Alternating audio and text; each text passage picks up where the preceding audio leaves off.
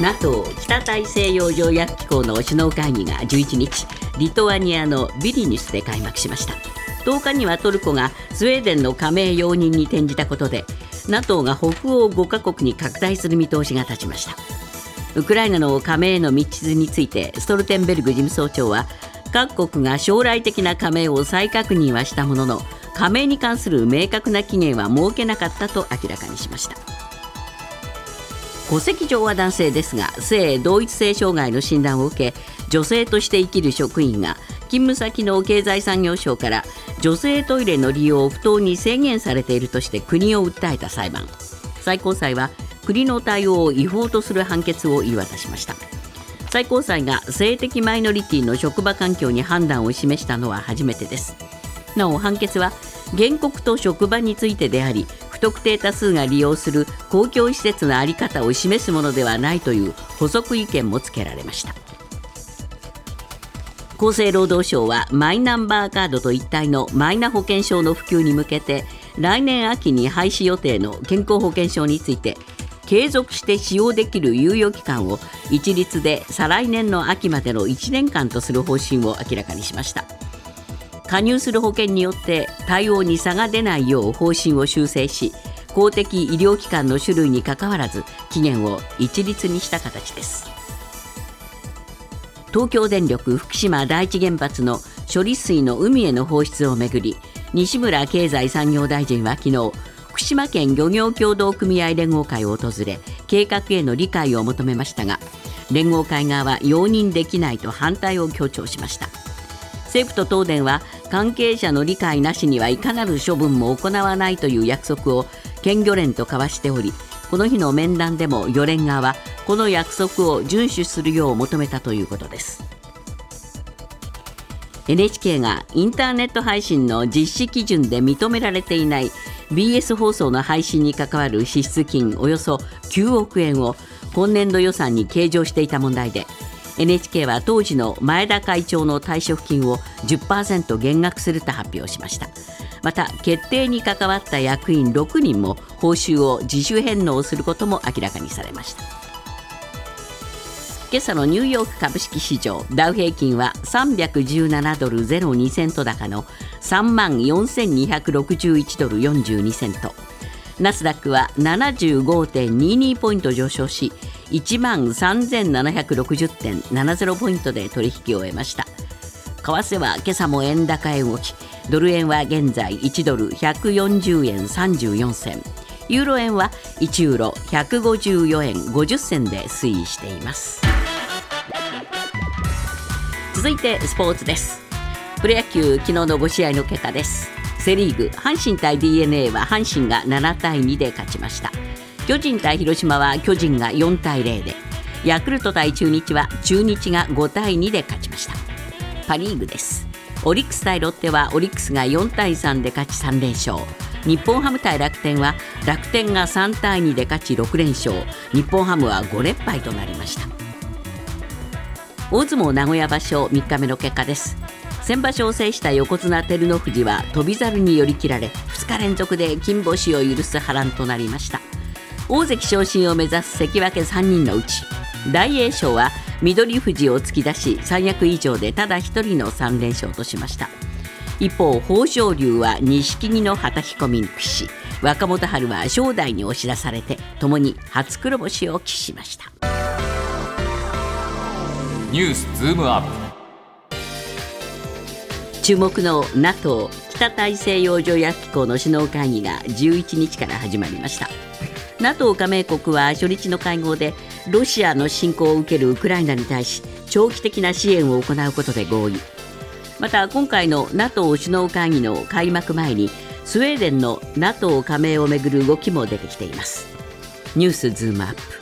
NATO 首脳会議が開幕。一方で見え隠れする NATO 各国の思惑。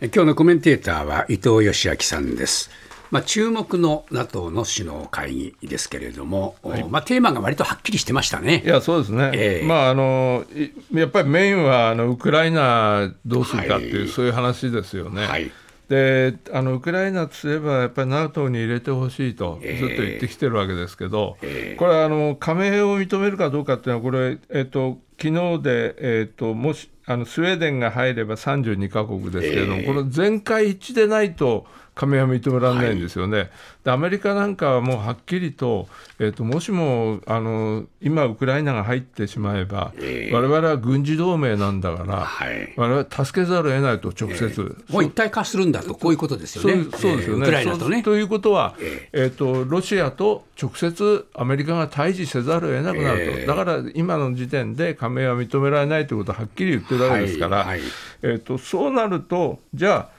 NATO としてどうするかと、うん、で昨日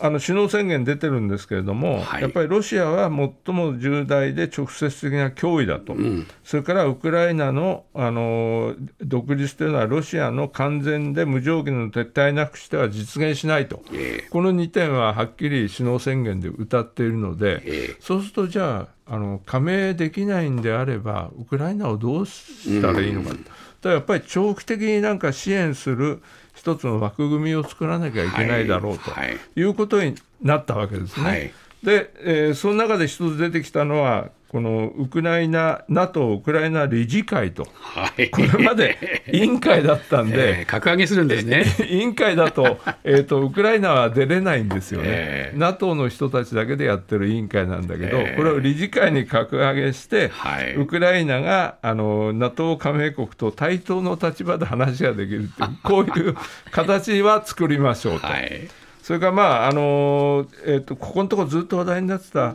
アメリカが NATO あのウクライナに F16 戦闘機を供与するとか、えー、容易の訓練するとかっていう話出てましたよね。えーはい、これなんかもあのある意味で、えーと、今後も長期的にアメリカはウクライナ支援を続けるぞという一つのサインではあると思うんですね。そうですね、えーまあ、ゼレンスキーさんにしてみりゃ、ちょっと不満でしょう。いや、それはあの 彼彼とすれば、今あ、あの国を率いてる大統領とすれば、なんで入れてくれないんだと、こういう話になりますけれども、なりますけれども、逆に NATO の立場からする、あるいはわれわれ日本からしても、NATO とロシアがやっぱり直接対峙するようなあの形っていうのは、やっぱり避けるべきだと世界戦争になりますね。なりますからね。えー一方でスウェーデンの NATO 加入、うんうん、これは認められる。これは認められたですね、これはあの、えー、えーと開幕直前にあの NATO のストルテンベルグ事務総長とトルコのエルドアン大統領、それからスウェーデンのクリステション首相の3者会談やって、えー、そして、えーと、今まであのトルコがまあブロックしてたわけですよね、はい、これは、まああのトルコが加盟を容認すると、はい、こういうことなんですが。はいまあこれはあのエルドアン大統領特有のこの交渉であのええとこ取りに出たという感じがしますよね。そうですね。うまいですね。いやしたたかですよね。だってあれ当初スウェーデンとノルウェーが加盟申請した時は、エルドアンさんは別に反対してなかったんですよ。それはだんだんその後になってまずで出してきたのはクルドの労働者党の問題でクルドのあの、えーと、難民をどんどん入れてるのはけしからんってこれなんとかしろって一つ出しましたよね、それから最近出した EU の加盟、これを支援しろって言い出してそうでしたね。それからアメリカとは F16 戦闘機をよこせと。よこせというね。この条件闘争をいろいろ仕掛けて、やっぱり僕一番大きかったのはあのバイデン大統領と9日にエルドアン大統領が電話会談して、バイデンさんが一応トルコへの F16 戦闘機の売却をあの議会が反対したけども、これも一応なんとかするよということを多分言ったんだと思うんですよね。ね。だからもう完全に、えーと、事実上の交換条件で、F16 もらう代わりに、スウェーデンについては反対しないと、こういうことでエルドアンさんはあの実利を得たということだと思いますね。これどうでしょうか、伊藤さん、まあ、やっぱスウェーデンの NATO 加盟、ロシアにとってはやっぱり脅威ですよね。そういう脅威ですよね。えー、あのオープンエネナトあの武尊さんもさっき指摘してましたけれども、えー、やっぱりバルト海っていうので、はい、スウェーデンの存在ってものすごく大きいんですよね。スウェーデンってわれわれが想像する以上に、えー、えー、軍事的にも強い国なんですね。ねあの日本だとあのサーブっていうスウェーデンの自動車メーカー有名ですけど、あれもともと航空機の会社ですから。はいえーと、スウェーデンとは自前の戦闘機は持ってるわ、潜水艦は持ってるわ、えー、だからあのバルト海でスウェーデンとノルウェーが NATO に入るというのは、バルト海は事実上、あの NATO の海になるということなんですよね。そうですね。ところがあのさっき武田さん話してたカリーニングラード、えー、ここはあの本当にロシアがえーと、旧ソ連ですけどナチス・ドイツと血みどろの戦いでやっと取ったバルト海の出口なんですよね、えー、だからバルチック艦隊の拠点もありますし、ここはだからロシアはなんとか死守したいんだけども、えー、この周り全部 NATO に固められちゃったと。こういうことになりますよね。ですよね。これはね、ロシアにとってはきつい。あそこに住んでる人もいるわけでしょ。いや、ロシアのロシアの艦隊の家族とか、メカニックの人たちがみんなそこに住んでるわけで、えー、それはもう完全に孤立して、周り敵だらけと、こういう状況になるので、えー、これからあのあそこへの補給って今鉄道でやったりしてますけれども、これも問題になってきますよね。そうですね。どうなんでしょうか、まあえー、NATO 側の論理っていうのはまあよくわかりますが、ロシアにしてみれば、どんどんこっちへ近づいてこないって約束してただろうっていう気持ちはあるんじゃないですか。いやあの、えっと、ノルあのフィンランドにしろ、スウェーデンにしろ、えー一応あの、干渉地帯みたいなことをロシアに対してはするという条件のもとに、ロシアは仲良くしてたみたいなところがあるので、それがあの干渉地帯、全部向こう行っちゃったわけですから。からね、これは、ね、裏切りですよね、ある意味。これはまただから えっと、その原因作ったのは、あのプーチン大統領がウクライナに侵攻したっていうのは、それが原因ではあるんですが、ロシア側からの論理からすると、なんでまた NATO がここまで来たじゃないかと。そういうことになりますよね。よねだから、とんがりますよね、お互い、ねうん、これはあのお互いにものすごくあの角突き合わせる、また一つ要因ができましたよね。ニュースズームアップ島第一原発の処理水を海に放出する計画をめぐり西村経済産業大臣は昨日福島の漁業関係者と面会し計画への理解を求めました。ただ漁業関係者は容認できないと反対の姿勢を崩しておらず関係者の理解を得た上での処理水の海洋放出の実施は不透明なままです。ニュースズームアップ。政府が進める処理水の海洋放出計画。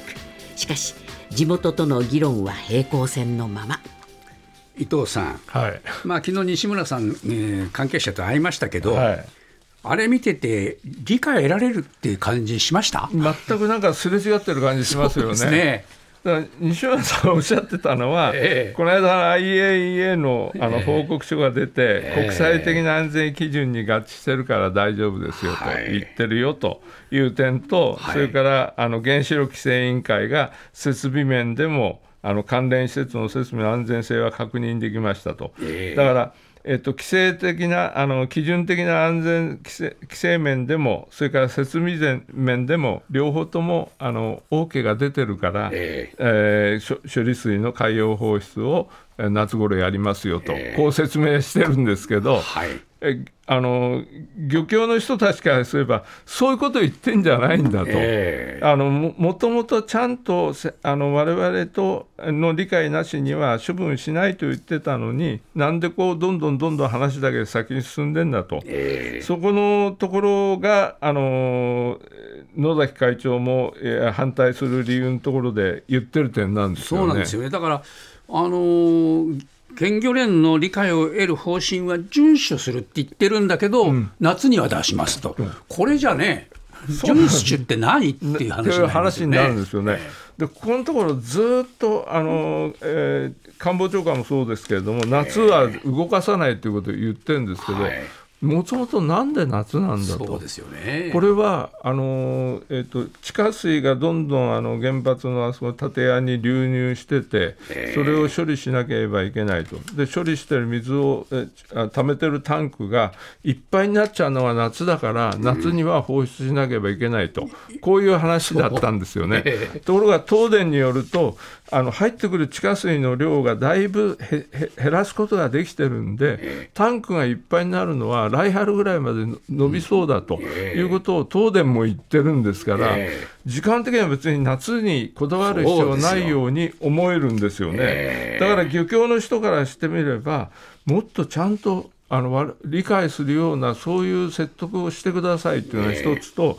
あとやっぱり彼らとすれば、えーと、一番懸念した風評被害なんですから、ね、風評被害について、もし出た場合には、どういう対策を取るのかというところをもっと具体的に岸田政権としても出すべきだと思いますよね。百貨店のそごう・西武への出店を計画している家電量販大手のヨドバシホールディングスが計画を一部変更する検討に入ったことが分かりました。西武池袋本店の低層階へのヨドバシ出店に反発する百貨店従業員や難色を示す地元自治体に配慮した見直しとなりそうですニュースズームアップ。結局見直しとなりそうなヨドバシの百貨店への出店計画。伊藤さん、これ、アメリカの投資ファンドにそごう・西武を売却すると、ええ、こういう話で、ええ、こうそうなってくると、ヨドバシがまあ大きく その幅を利かすと、そうですね、東芝と連携してるんで、ヨドバシが多分今ある西武池袋店の、まあ、1、2階、低層階にですね、あのドンと店を構えるという、こういうふうになるんじゃないかというんで、この番組でも何度か取り上げてきた問題ですよね。とはまあ、あの豊島区とか、まあ、あの施設の運営会社からすると、今入ってる、えー、ルイ・ヴィトンとかエルメスとか、ティファニーとか高級ブランドが入ってる、まあ、ある種のイメージがあるわけですよね。そこにヨドバシカメラが入るということになるとその百貨店のイメージが傷つきかねないということでまあ、地元は反対すると、うん、こういう構図になってたんですよね、はい、そこへ持ってきて、ヨドバシが、じゃあ計画変えますよって言ってきたんですね。そうなんですね、えー、あのまあ、ヨドバシがその低層店の大部分に出店するということにはもうこだわらないと、えー、だからあの今の言ってるような高級ブランド店が残すように配慮しますよと。えーそれからあの上の階についてもあの高級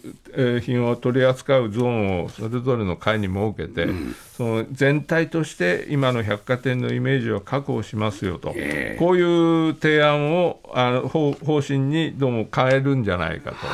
い。うことで、はい、え。ー、えーと週内に説明会を開いて、えー、あの豊島区だとか西武ホールディングスの関係者に説明するということなんで、ここで決着できるかどうかですよ、ね、これ、どう見ますか、伊藤さん。これね、えー、やっぱり地元の気持ちはわ分からんではないですよね、うん、あの池袋の一つの顔としてあの西武百貨店というのを持ってたので、えーはい、そこのイメージがガラッと変わると豊島区全体の池袋に対するあの思い入れみたいなのと結びついてくるので、えー、なんとかしたいというところでもヨドバシ側もあの出る以上は妥協せざるを得ないというところに持ってきたと思うんですけどね。まあ、これでもって決着するかどうかまだ分かりませんね。分かりませんけど、えー、私はだけども、ここら辺で落とさないことには、この話は前に全然進まなくなっちゃうと思いますよね。えー、そうですねただし、ヨドバシの,、えー、その影が薄くなればなるほど、じゃあ、本来ここが維持できていくいけるのかという問題がやっぱり出てきますよね。もう一つ残るのは、ヨドバシは少なくとも入ってくるわけですから、えー、今あるルイ・ヴィトンとかエルメスとかティファニーが残るかどうかっていう問題は出てくると思いますよね。そうですよね。TBS ワシントン支局の樫本照之と涌井文明です。ポッドキャスト番組「週刊アメリカ大統領選2024」では大統領選の最新の情勢やニュースを深掘り現場取材のエピソードや舞台裏も紹介しています。毎週土曜日午前9時頃から配信です。